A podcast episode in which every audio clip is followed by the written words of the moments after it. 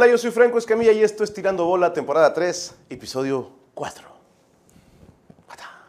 Sueños de Ángel, todo por ellos y para ellos. Sueños de Ángel es un grupo de voluntarios que en forma individual tienen experiencia visitando y apoyando a los niños con cáncer durante su tratamiento inclusive con atención escolar válida antes de las instancias públicas. Este proyecto se reunió para sumar esfuerzos y formar Sueños de Ángel. En Sueños de Ángel creemos que los niños con cáncer necesitan algo más que quimioterapia, medicina, tratamientos y hospitales. Necesitan sonreír y reír a carcajadas, pues no hay mejor medicina que el amor. Para ello, nos proponemos seguir agotando todas las posibilidades y cumpliendo los anhelos más profundos, brindando apoyo integral a nuestros angelitos y su familia, apoyo como psicológico, espiritual, tanatológico, social y cultural y económico.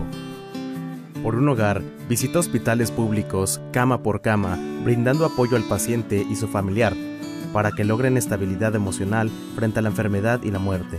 En México, muchos pacientes y sus familiares tienen que viajar al Distrito Federal porque en sus comunidades no hay tratamientos médicos adecuados. Estas personas llegan a una ciudad desconocida, sin techo y sin trabajo. Es por eso que por un hogar los apoya con albergues para enfermos. También los apoya con alimentación, debido a que los enfermos y sus familiares viven semanas o hasta meses en la capital. Es muy probable que hayan perdido su empleo en su lugar de origen por un hogar les otorga desayunos y comidas de manera gratuita. Es por ello que incentivamos a las personas a donar por un hogar. Todos los días, familiares cuidadores de pacientes pasan por situaciones de indigencia e insalubridad fuera de los hospitales. Invitamos a todas las personas a que nos apoyen a esta noble causa.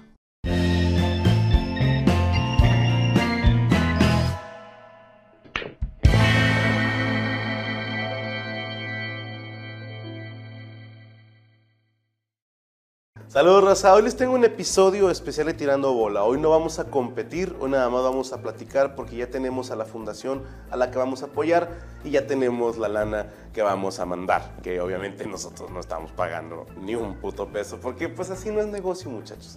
Uno no hace dinero regalando dinero, así que ya tenemos patrocinador que se va a encargar y se los presento, él es Silau Valadez, un pintor Nayarita, ¿es el término correcto? Exactamente, mi estimado. Es que es muy ceremonioso. No, no, pues ahorita me conoces como civil, ¿eh? Porque otras veces me ves hasta... No, yo te he visto de chamán, güey. hasta de colores te ves. Bueno, pues él es Silau Valadez. que tengo que decir la U? Porque si no digo Silao, como la ciudad de Guanajuato donde está el aeropuerto. Sí, Porque es la que conocemos. Pero bueno, para los que se están preguntando en este momento, ah, chinga, ¿quién es Silau Valadez? Pues ahorita lo van a descubrir. Perfecto. Si Lau va a abrir, ya vimos que no sabe ni agarrar el taco, esto va a estar. Esto va a estar papita. Pues. Pero bueno, platícanos de ti, carnal. Para que la gente que no te conoce, para que te vaya conociendo. Y yo te voy a ir haciendo preguntas ahorita. Mientras te voy metiendo la chaira. No abuses de los inocentes, cabrón. No, no. Pues miras. Ahí está. Ahí quédate. Pues mira, Silao Valadez viene siendo un maestro de arte popular mexicano en la rama de las pinturas de estambre, que es una técnica de arte popular que se origina de la cultura y tradición wixárika. ¿Cuáles son los wixárikas? Mira, qué bueno que me haces esa pregunta, porque la gente lamentablemente no tiene ni la menor idea de quiénes son los wixárikas, que es el término adecuado. Son un grupo de metal español. Más o menos. Pero el Wixárika es una de las tribus que no fue influenciada o conquistada por los españoles. Te tocaron rayadas, ¿sabes? Sí, tú vas rayado. ¿Voy rayado? Sí, vas rayado. Ya está. Entonces es una de las tribus que resistieron la, conquista. Ok. Y incorrectamente se le conoce como huichol.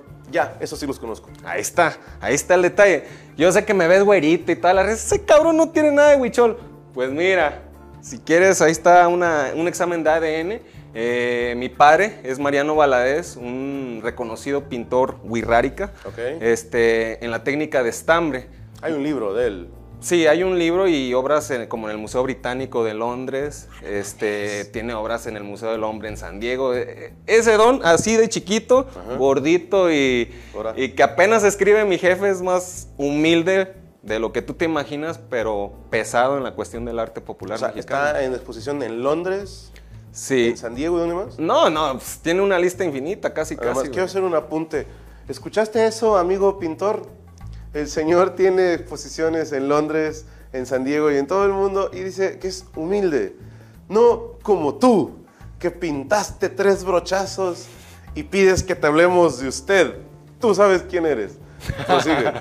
Qué bueno que, que haces mención de eso, porque la verdad mi, mi jefe como que es muy buena inspiración en, en esa, en esa cuestión, ¿no? Porque, mira, eh, hago más. ¡Ay, hijo de tu madre! Casi, a aventar, casi. pero, No, a no. ver, tiempo. Ahorita hablamos de tu jefe. Primero me quedé picado porque yo los conozco como huicholes y tú como hui- Huirrárica. rárica. Ok. Mira, el término correcto es, es wisharika. ¿Cómo? Que. Huichárica.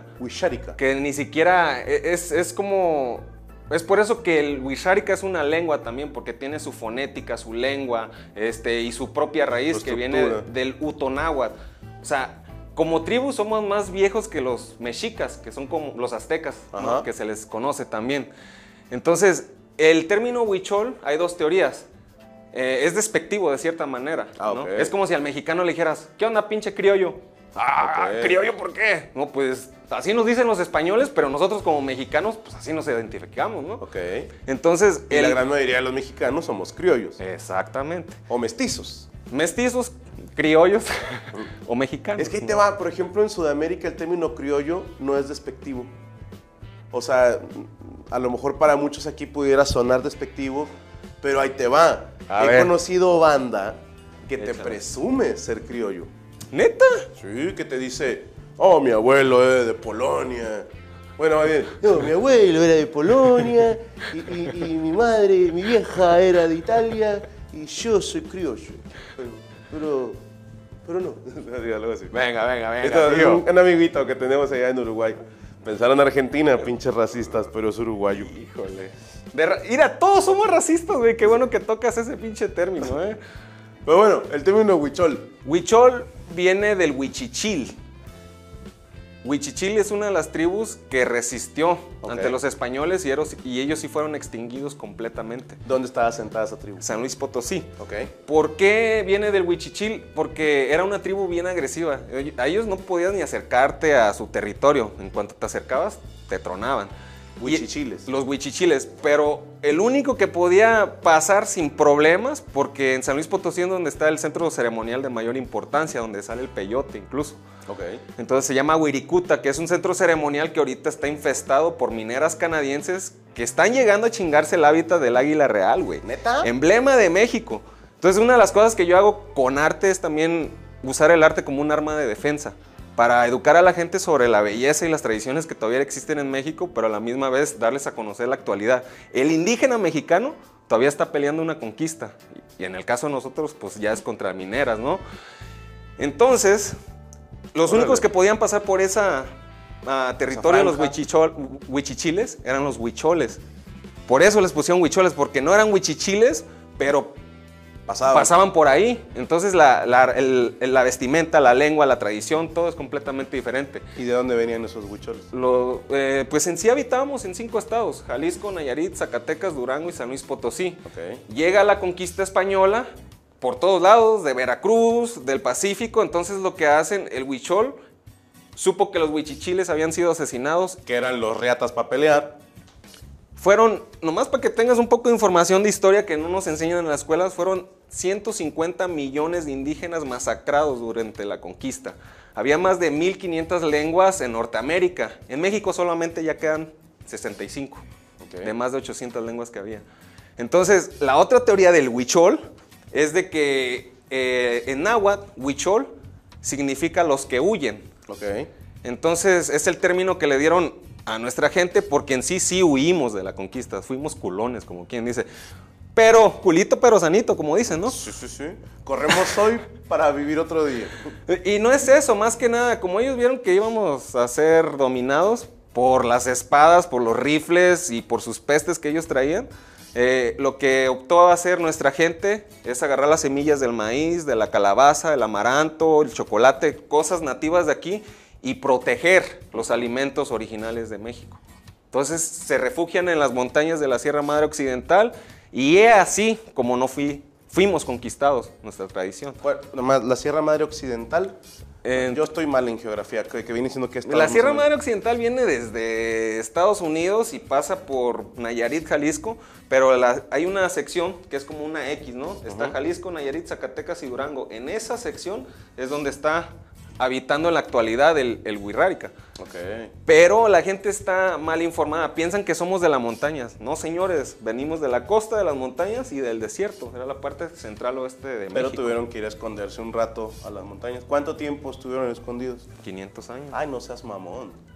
Yo pensé que iba a decir nada más en lo que acababan los putazos. Güey, o sea, es, eh, los, los Wishari Tari, que es, eh, eh, como dices correctamente, en plural. Ay, cabrón. este, ellos lo- somos, pues, eh, quienes, pues, de cierta manera nos refugiamos en las montañas y dijimos, la chingada, ¿no? Ok, entonces de ahí viene el término huichol. Por eso se dice que es despectivo, porque en náhuatl significa los que huyen. Güey, eh, El huichol ya es como un término de negocio. O sea, ya la gente dice... Es que yo he escuchado un chingo cuando ves algo con Shakira, te dicen es arte huichol.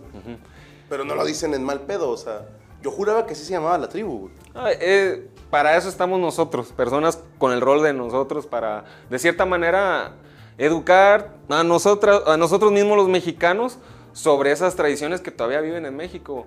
Ah, el, el extranjero, la gente de fuera no, no nos va a mirar por cómo estamos vestidos ahorita, como mestizos. O sea, nos va a mirar cuando reflejemos la tradición y la cultura de la cual venimos. Y es lo que hace a México rico, cabrón. Fíjate, yo tenía unos conocidos, era un grupo folclórico que estaba aquí en Nuevo León. No sé si todavía exista, pero la gente de la edad o más grande se va a acordar, se llamaban El Tigre. Y este grupo tocaban folclor eh, mexicano y latinoamericano. O sea, también se metían a tocar eh, saya, carnavalito, etcétera, etcétera.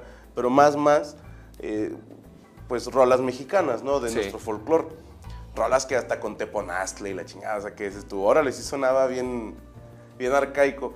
Y aquí en México tú ves un grupo tocando así y dices, puta madre, ¿no? O sea, dices, ya nada más ves cascabeles o mamás así, y dices, chingada madre. Y, y no, lo- no le ponemos atención. Pero estos güeyes iban de gira a Europa, güey.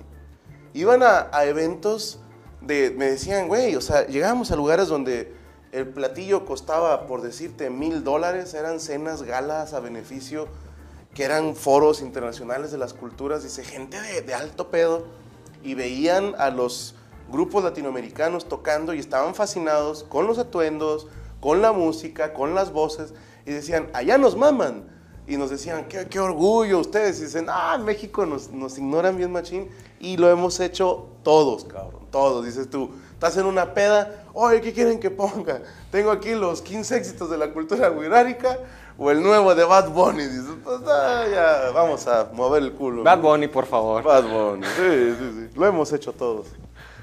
No, me, me da gusto que tome ese, ese tema porque en sí mi trabajo, pues es más reconocido en el mundo. Fuera de México. Sí, este, llevo... Me la pusiste difícil, cara. Uf. Qué buena cara. qué- Hasta ya les llegó. No, no se vale. Este güey está invocando acá. Ah, ahorita A voy a, la echar, madre tierra. voy a echar mis poderes chamánicos, cabrón, para que vean. ¿Qué van a decir que por qué le decía yo chamán? Bueno, el, el señor hace unos rituales muy lindos. Son como limpias, son como un tema de, de sanación, tanto física como espiritual, que está muy interesante. Y si lo vieran con su ropa de chamán, como le digo yo, no se parece. No se parece porque ahorita lo ves así muy, muy fresa el señor. Ajá, Sí, bueno. sí. Con mis Gucci's, sí. cabrón. Traes unos bands, ¿no? ¿Qué es eso? Sí, son unos van, pero, Pero está- che- chécate, Curvo. eh, pero están enchaquirados. están enchaquirados, güey. ¿Cu- ¿Cuánto sale enchaquirar unos tenis, güey? Eh, estos me tomaron tres semanas, cabrón. Y Ok. fue un diseño mío, pero los hizo mi sobrino, quien tú ya conociste. Ah, sí, sí, sí, sí. El que estaba en el taller. Sí. Eh, últimamente le he estado tirando mucho al diseño de ropa y accesorios, arte que puedas usar. Y como no me pude comprar los Gucci's que me gustaban, que tenían una serpiente acá, pues yo me hice mis Wichi. Ok. Wichi. los Wichis. Entonces, Pues está bien chido. ah, no me acordaba que yo lo había metido, güey. Perdón, hoy sigo malito de la gripe, güey. Y sigo fumando, güey, chingada madre. Entonces va, tu jefe, don, don Mariano Valadez. Exactamente. Él era pintor, era agricultor, ¿qué hacía? Mi jefe trabajaba en los cultivos de tabaco. Ok. Eh, incluso mi padre es una persona que no cursó ni la primaria. Entonces, este, de, de estar trabajando en los cultivos de tabaco en Nayarit, en una zona donde yo crecí que se llama Santiago Ixcuintla, Nayarit, este, ahí era la capital del tabaco y se conoció como la Costa de Oro. Ok. Entonces, como nuestra gente todavía tiene un estilo de vida medio nomática y se rige ¿Medio qué, perdóname? no, nomádica, o sea, de nómada, Ya, ya. eh, se mueven. Eh, mientras no se siembra el maíz, se vienen desde la sierra hasta las costas de Nayarit a trabajar en, en los campos.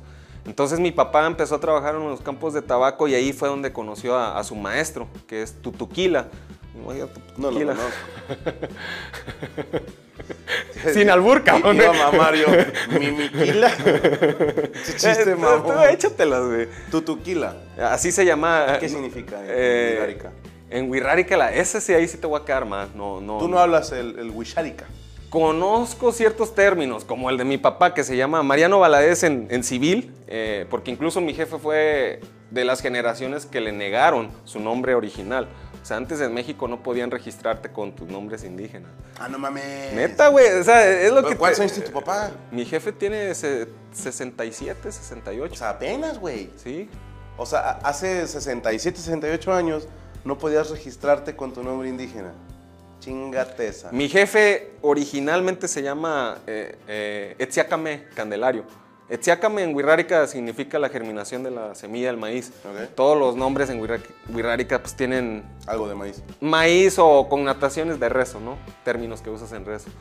Pero pues sí, él, él empezó como trabajando en los cultivos de tabaco y ese maestro pues ya empezó a pintar y se dedicó ya a la, a la pintura de ahí como ayudante. Ujú. Y mi madre en Los Ángeles ¿Tu mamá es de dónde? eh, es de origen polaco y ruso, pero es una antropóloga que se graduó de la Universidad de Los Ángeles en Estados Unidos. Cabrón. Ella vendía las pinturas de mi papá, güey, en Los Ángeles. Era el manager. Era la, la Sergio Andrade. Esos pinches Andrade, cómo le han hecho daño al mundo artístico. Ahí le pega a la otra. No, no, pues sí. Entonces, Entonces, ahí conoció tu papá en los campos de tabaco. lo conoció primero a base de sus pinturas. Y ya después mi madre vino a hacer su tesis a, a Nayarit. Y fue ahí donde ya conoció a su materia de investigación. En este caso, pues mi papá fue quien le tocó ser el guía. Como ya se conocían a través de el apoyo que le hacía a mi mamá al vender su trabajo, Ajá. pues mi papá hizo el sacrificio de llevar a una gringuita en sus 20 a la sierra.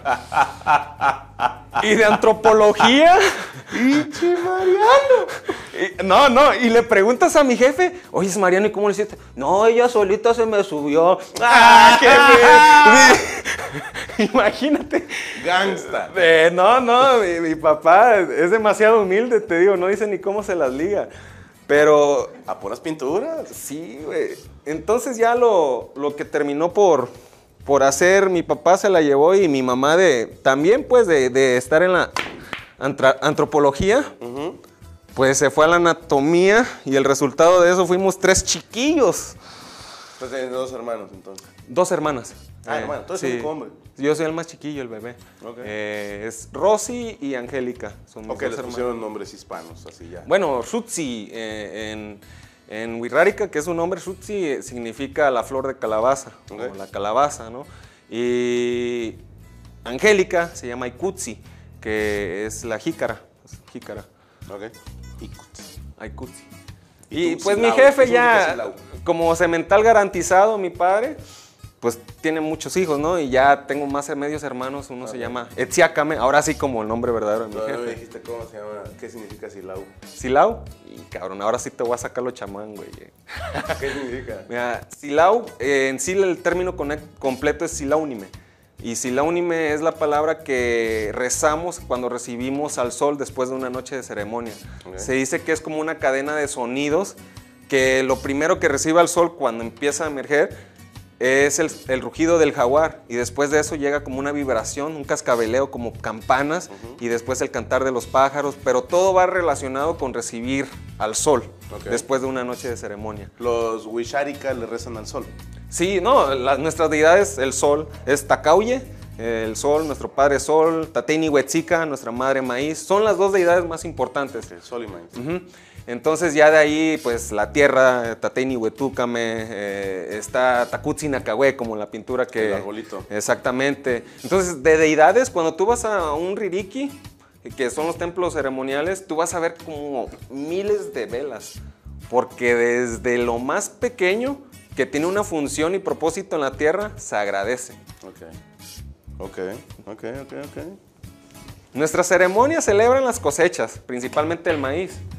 Y pues dime, ¿para qué mexicano no es importante el maíz? cabrón? Sí, pues lo comemos en todo, ¿no? Sí. Lo decía, ¿cómo se llama este cabrón? Chingao, me gusta mucho su show y se me olvida siempre su nombre. Jeff Gaffigan, o Gaffigan, o Ganigan, Gaffigan creo que sí. Está en Netflix, pero tiene un chiste muy bonito, güey. Que dice que los mexicanos todo le ponemos maíz, güey. No, sea, todo. Que, o sea, empieza a hablar de tortilla, empieza a hablar de los nachos, empieza a hablar del elote, eh, maíz y queso, creo que va el chiste. No me acuerdo si es en el de Mr. Universe, pero bueno, está en Netflix, no búsquenlo. Jeff Gaffigan es buenísimo ese cabrón. Pero bueno, prosiga, prosiga. No, no, pero sí, sí Chamán. es neta, en realidad. no, cabrón, te, te escucharan mis maestros, ese güey, ¿qué onda? Nah, yo soy Nah, nah, pero pues yo sé en el desmadre que andamos. O sea, no creas que si, si me importara lo que me dijeran, ¿te fijaste el cagón que está? Sí, sí, sí. No, imagínate ser hijo de, de una gringa y, y de un huichol en un pueblo rural, donde pues mi jefe después de traer una güerota, pues imagínate cómo no lo catalogaron, güey, en caliente. traidor de entrada, ¿no? Sí, pues primero la, la tribu, ¿no? La tradición, porque sí fue una de las primeras personas que se casó fuera de la tradición. Pero pues también llegas a una ciudad, porque nos llevaron a la ciudad para estudiar, ¿no? Eh, sí, estuvimos mucho tiempo en las montañas, arriba, en la sierra. Eh, yo pasé mucho más tiempo de chiquillo allá, pero una vez que vinimos a la escuela nos trajeron y, y, pues mi jefe sí, sí sufría de... No sufría pues, pero sí le envidiaban un chingo porque pues tenía... La neta era un viejo, ¿no? Mi jefa en aquel entonces y todavía lo es como labor que ha hecho en la humanidad. Y Ella, ella tiene una fundación que es la que vamos a apoyar. es el Centro Indígena Huichol que se encuentra en Huejuquilla, el Alto Jalisco. Te voy a presumir ahora sí, cabrón.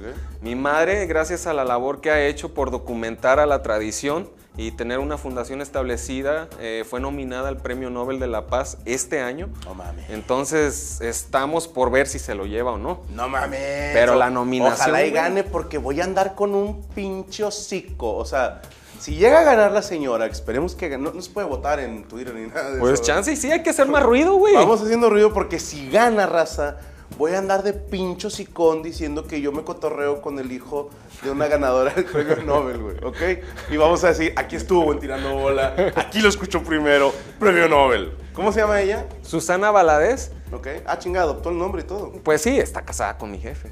O sea, legalmente sí. Eh, se ver, separaron. O sea, una, una gringa de origen polaco y ruso adoptó el apellido de tu papá. Imagínate Un indígena de la sierra, sin estudios. sin estudios. Imagínate lo que fue para mi madre decirle a su familia, ¿saben qué? Me casé con un indígena de México Chale. que no cursó ni la primaria.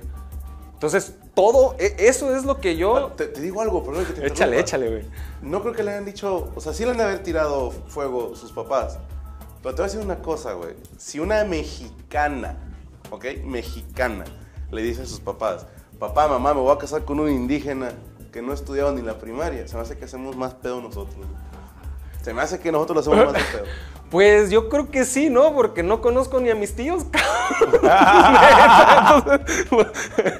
Ya, ya, qué pedo, El güey. rechazado. Mira, yo conozco a los niños, no te pierdes de nada. No la chingues. No, no, pero pues imagínate eh, la presión de la familia social. Mi jefa, al tomar esa decisión, tuvo que resignarse de su vida de familia, güey. Este, pues no la apoyaron, obviamente. Eh, entonces ella sacrificó todo eso y es lo que yo le voy a aplaudir un chingo a mi jefa, ¿no? Que no hay mexicano que ha hecho lo que ella ha hecho, güey. O sea, y, ella ha documentado la tradición por más de 40 años y fue por eso que la están nominando, pero ella también está como una vocera para el uso adecuado de las plantas medicinales. Viene siendo como el cannabis, el peyote, los hongos, el ayahuasca, ese tipo de cosas. ¿Por qué? Porque lamentablemente en la actualidad hay mucha desinformación. Son recreativas. No tanto recreativas, pues. son catalogadas como una droga que no son. O sea, están al nivel de la heroína. O sea, no manches, eh, la heroína sí te va a matar, pero plantas de poder como el peyote, los hongos, este, la ayahuasca, lo único que te van a dar es conocimiento. Y es conocimiento que no vas a adquirir en las escuelas. Entonces, eh, tiene virtudes, en vez, no te hace adicto. Eh, te la voy a diferenciar y te la voy a poner fácil, ¿no? Me gusta mucho explicar esto porque esto es de lo que también educo a la gente, ¿no? las drogas están diseñadas por la mano del humano, crean adicción, crean dinero y obviamente destrucción social. El peyote en las ceremonias de nosotros, hasta el bebé lo toma, desde el bebé hasta el anciano. Te voy a decir por qué lo toman los bebés, porque las madres que están dándole pecho a sus hijos están comiendo peyote y, mm, pasan el alcaloide de la mezcalina a los niños, entonces ellos son parte de la ceremonia también. En la tradición arriba en las montañas todos comemos peyote y, el peyote no es adictivo, o sea, la droga te hace alucinar y, te, te hace que dependas de ello. Las experiencias con estos maestros vienen siendo tan intensas que a lo mejor no te van a dar ganas otra vez de volver a hacerlo por las lecciones que te va a dar y por todo el tipo de superstición que te das cuenta que existe en la actualidad en la sociedad. Yo tengo un amigo que ha consumido peyote y dice que es un viajezote de no mames. Sí. ¿Voy yo, Dave? Sí, señor.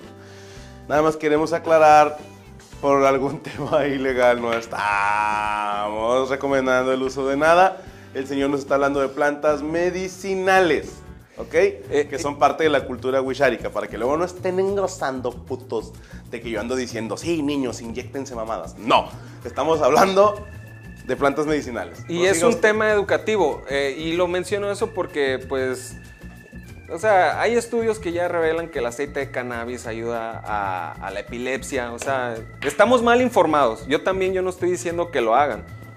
Para nada. Pero siempre tiene que haber un propósito para esos viajes porque en realidad nos dan pues una lección. Y no pueden ser placenteras. También no se vende.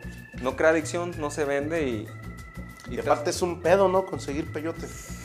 Pues más o menos, ¿eh? A mí me han dicho que tienes que ir al desierto y que... Ahí te va. La, leyenda es de que tú no encuentras el peyote, el peyote te encuentra a ti. Que puedes estar busque y busque por horas y de repente, no mames, aquí a un lado había uno. Ya bueno, sí. E, e, es, cierto, ¿no? Pero... Es que yo no he querido ir porque qué hueva ir al desierto. No, cállate, pinche cuervo. Tú tienes cara de, de peyote, así, total. Así. Cuervoyote. ¿Tú sigo yo, güey? Sí, señor. Se me olvida. No, este. Es muy diferente, ¿no? yo incluso esa es la que quería mover, ¿eh? Sí, no, eso vio la intención. no, este, es, un tema delicado, ¿no? No me grabes el culo. Ese es un tema delicado, pero ya es tiempo de que estemos bien informados, ¿no? Ok. Y pues eso fue, es el propósito de la nominación de mi madre, ser como la voz de estas plantas. Aparte, me habías comentado la primera vez que te conocí, la vez que te conocí, perdón, de algo sobre cultivos que estaba trabajando también tu mamá. Ah. Quiere enseñarles como un poquito ahí de independencia, ¿no? Claro, e, es, más que nada la sustentabilidad.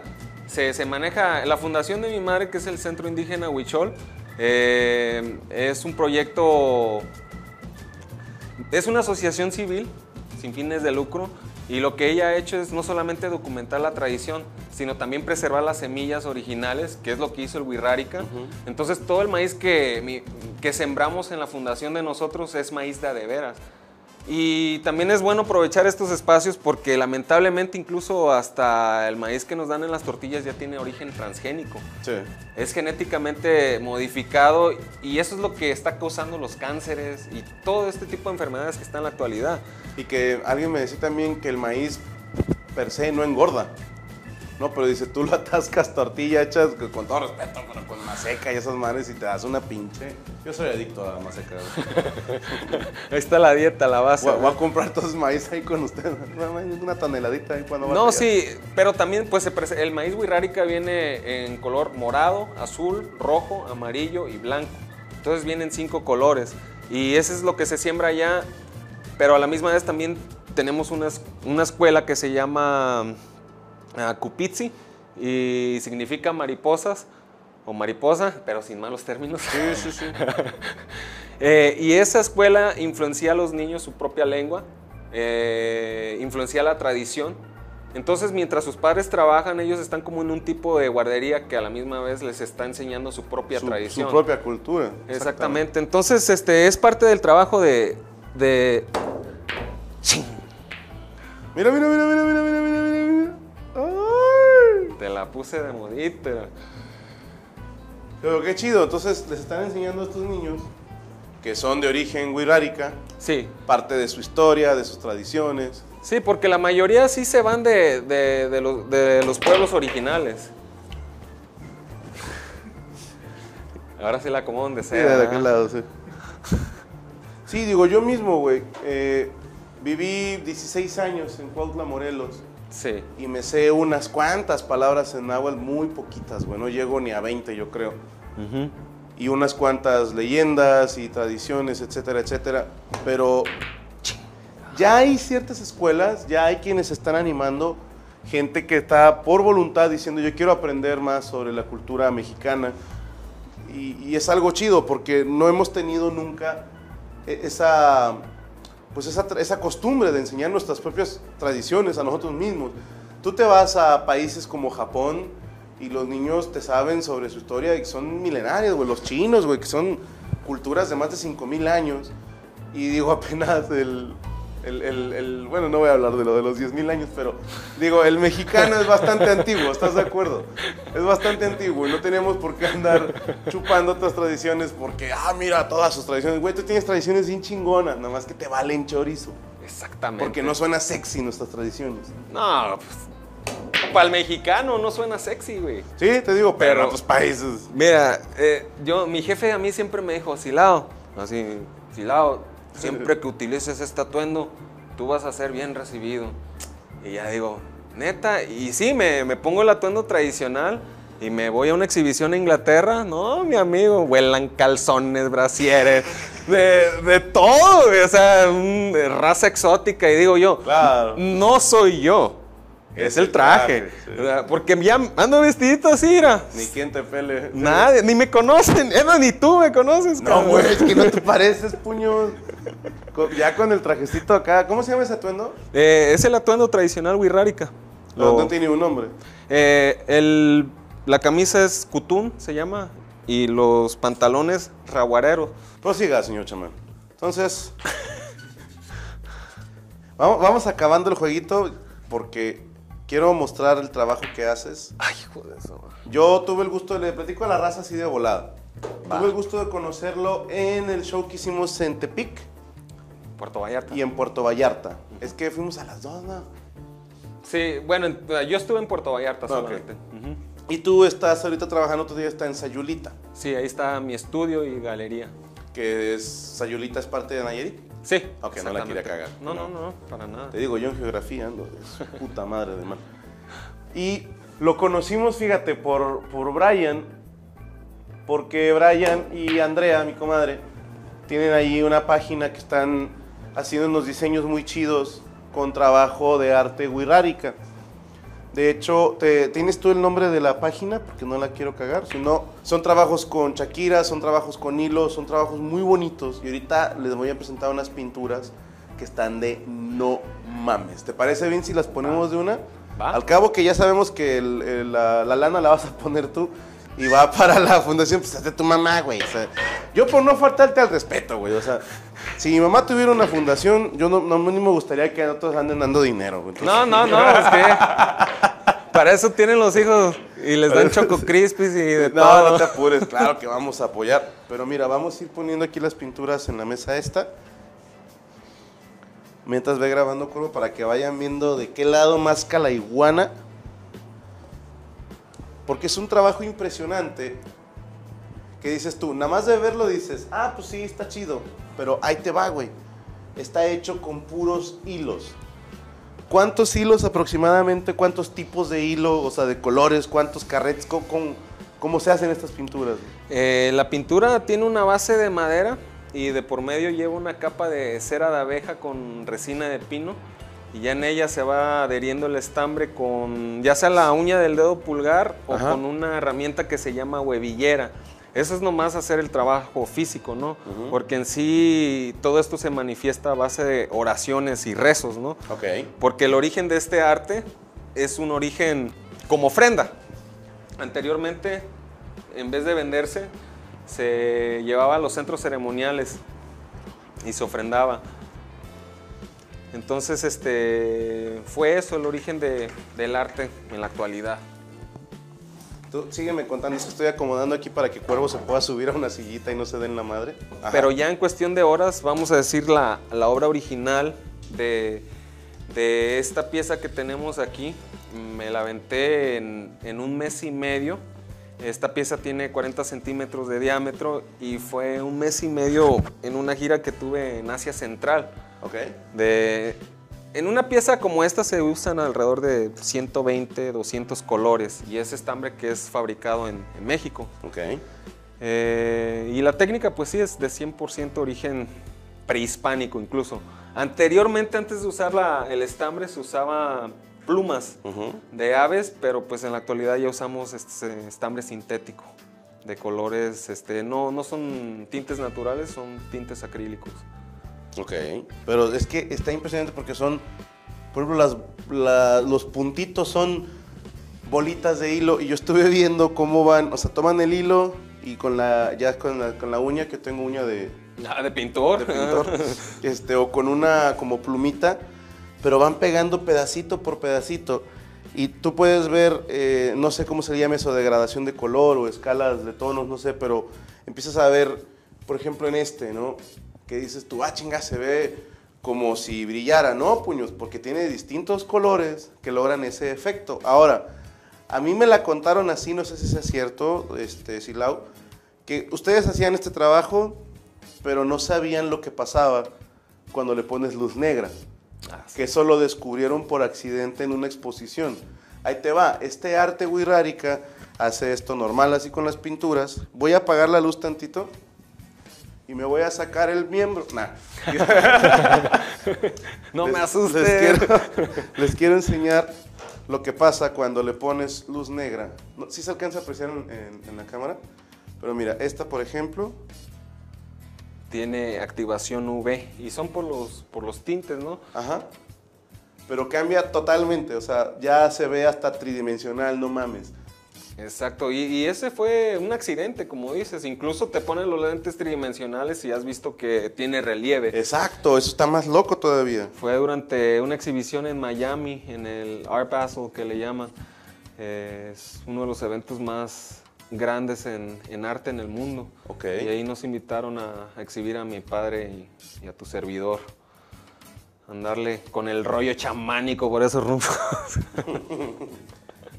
Pero está impresionante. Eh, yo grabé unos videos en tu galería y oh, desgraciadamente el video y la fotografía no le hacen justicia, güey. no. a cómo se ve en persona. Se los juro que si les está llamando la atención esto en el video, si lo vieran en persona se cagan para atrás. Es impresionante cómo saltan los colores, cómo, cómo se ve, por ejemplo, en esta pintura, en este sacerdote jaguar, tú le ves la, el atuendo se ve de, en un plano, el jaguar se ve en otro. Eh, Resalta, ¿no? Resalta un chingo, ¿no? Es, es un trabajo hermoso. A mí me encantó, yo me hice muy, muy fan tuyo porque estás cabrón, digo, el trabajo que hacen tú y tu papá está impresionante. ¿Nos puedes, vamos a prender la luz para verlo sin normal, mi querido Cuervo? Para que nos des así una, Un resumen. pues un resumen de que, de, de perdido de unas dos pinturas, va. Qué significan, qué historia tienen, porque no están hechas a lo pendejo. Ahí también le quiero comentar a la gente que el Señor cuando va a hacer un trabajo de estos, eh, es un proceso de, hacen oración, se, se encomiendan a sus dioses, hacen una- un trabajo de limpia, y después en ese trance empiezan a pintar porque yo estaba viendo cómo hacían una y no mames, no hay una guía, güey. O sea, no, no es como que ponen un proyector con la imagen y luego ya van pegando los hilos. Esto lo van haciendo de así de puros huevos. Al O sea, no hay nada que te vaya guiando. Nada. Eso está increíble. O sea, no es un dibujo al que le pegaron los hilos encima, ¿ok? No hay un estarcidor, no hay una calcomanía, güey, no hay una transparencia. Lo van haciendo así, pues como les va diciendo la mano. Está impresionante. ¿Nos puedes platicar un poquito de esas dos pinturas? Claro, mira, empezamos con esta que es una pieza ah, referente a la mexicanidad, porque somos los hijos del maíz, como quien dice. Hijos del maíz. Los hijos del maíz. y aquí se pueden apreciar, como te mencionaba, ¿no? los cinco colores del maíz y esto es la representación de una ceremonia tradicional de la cosecha del maíz. Y se hace esta ceremonia para agradecer al cielo eh, que nos brinda la lluvia porque allá en las montañas pues dependes completamente de la naturaleza. Entonces se- se agradece a la lluvia por dar el sustento para que el maíz pueda crecer, se agradece al Padre Sol, se agradece a la Madre del Maíz, a Tate- a Tateni Huetzica, Tacaoye, que es el Sol, y esto vienen siendo como las ofrendas para los dioses, que Son los cinco tipos de maíz. Exactamente. Y esto se hace como ofrenda, como te mencionaba, ¿no? Todas estas velas representan desde los centros ceremoniales, las deidades, las abejas que van polinizando eh, los maíces, el polen se llama tuki. Entonces eh, representa eso, pero hacen esa ceremonia en agradecimiento, pero también pidiendo por la próxima cosecha del próximo año. Aquí puedes ver la germinación del maíz, que es lo que te mencionaba que significa Tziacam, el nombre de mi padre. Estas serpientes son las serpientes azules que son los guardianes de los campos y cultivos de maíz. Entonces, el color verde representa el color de la abundancia. Creemos que tenemos mucha abundancia cuando tenemos una buena cosecha de maíz, porque de eso se sustenta todo el año una vida, eh, una familia tradicional. Estos templos están hechos completamente orgánicos, o sea, de tierra, no tienen nada de infraestructura este, que no se degrade, como quien dice, con el tiempo, ¿no? Todo es completamente orgánico. Entonces esta pieza representa la manifestación de la ceremonia y esto describe como la actualidad incluso de la tradición, ¿no? Nos vamos a esta obra, que esta sí ya lleva un tema más extenso, ¿no? Eh, esta obra me, la me pidieron que la hiciera para una exhibición internacional eh, que ha estado viajando desde el 2015. Empezó en Malasia, en Kuala Lumpur. Y la temática de la exhibición fui el único mexicano de 22 artistas seleccionados. Bien. Entonces, este, la temática era el árbol de la vida. El árbol de la vida, aquí la imagen central, esto es como un capítulo de nuestra historia, como los inicios, ¿no? En la tradición nosotros creemos que evolucionamos del venado, del lobo y del jaguar. Ya ves cómo los científicos dicen, no, pues el humano evolucionó del chimpancé o del hombre de Neandertal, para nosotros mis huevos, ¿no? Nosotros evolucionamos de estos tres seres. Y- Venado, lobo y jaguar. Exactamente. Entonces esto es el origen, ¿no? Y en la actualidad pues ya somos humanos, viene siendo como una cadena evolutiva. La imagen central, que viene siendo esta imagen femenina, eh, representa a Takutsi Nakahue. Takutsi Nakahue viene siendo una de las mayores deidades en nuestra tradición que representa como cómo florecen las cosas y crecen. Es como la creación, pero a la misma vez cuando usa una máscara que tiene esta barba, representa la destrucción. Entonces puede desde la creación a la destrucción. Tiene, maneja ambos polos, como quien dice. Eh, aquí podemos ver que ella está como en un estado de clímax, está volteando hacia arriba y sus lágrimas son como representan los obstáculos, pero también los errores que hemos hecho en la actualidad. Cada lágrima se convierte en, dos rostros. Aquí se puede ver la nariz y los labios de dos rostros que están mirando hacia abajo.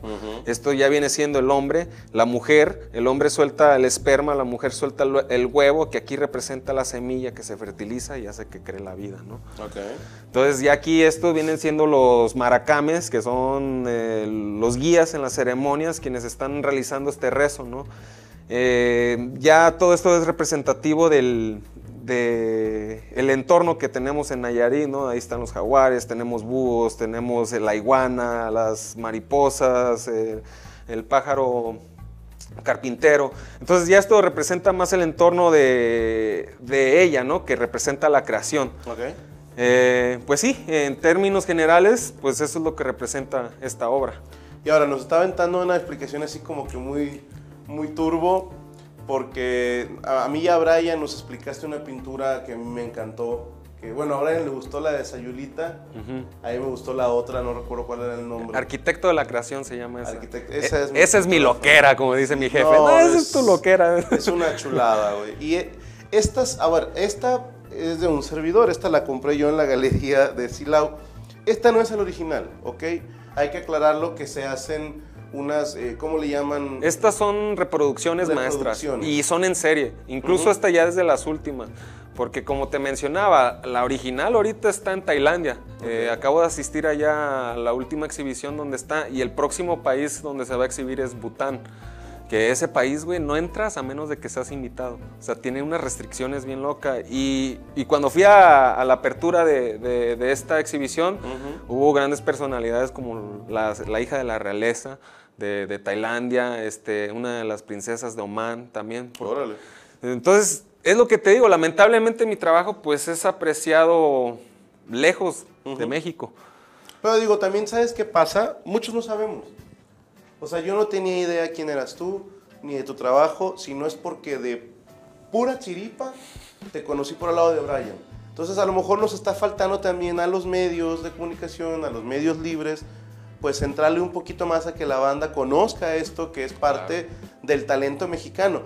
Vamos a quitarnos sobre indigenismos, sobre historia, sobre evolución, creencias religiosas. Vamos a quitar todo eso y verlo como lo que es. Una, una expresión artística y, y el talento existe. ¿no? Si esto no lo conoces, es imposible que lo puedas apreciar.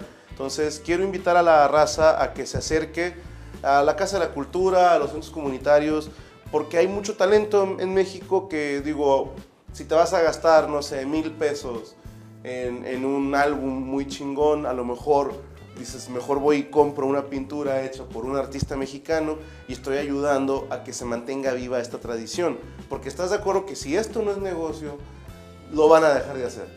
Sí, o sea, no va a haber quien lo apoye y cada vez van a ser menos los huirráricas o los toltecas o los eh, chichimecas que queden, eh, los, los vestigios que quedan en el último bastión se va a perder a menos que la banda nos sintamos un poquito más comprometidos y queramos conocer más de nuestras raíces mexicanas. Claro, y esta es información originaria de México también. Esta es la historia oral que hemos preservado por milenios. Entonces, yo no, di, no defiendo, ah, esto es lo que pasó, no, pero es bonito que tengamos nuestra propia esencia. Claro. O sea, todavía, todavía, vi- eh, todavía vive y, y nadie mejor que el mexicano que apreciemos lo que aprecian en otros lugares, cabrón. Totalmente de acuerdo. Porque estamos llenos de, de- de mucha tradición.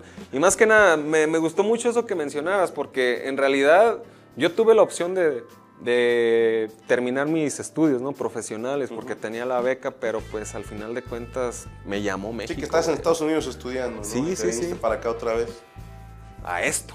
A esto, pues, y qué bueno, qué bueno, porque es un talentazo, tu sobrino también está muy cabrón, muy, muy cabrón.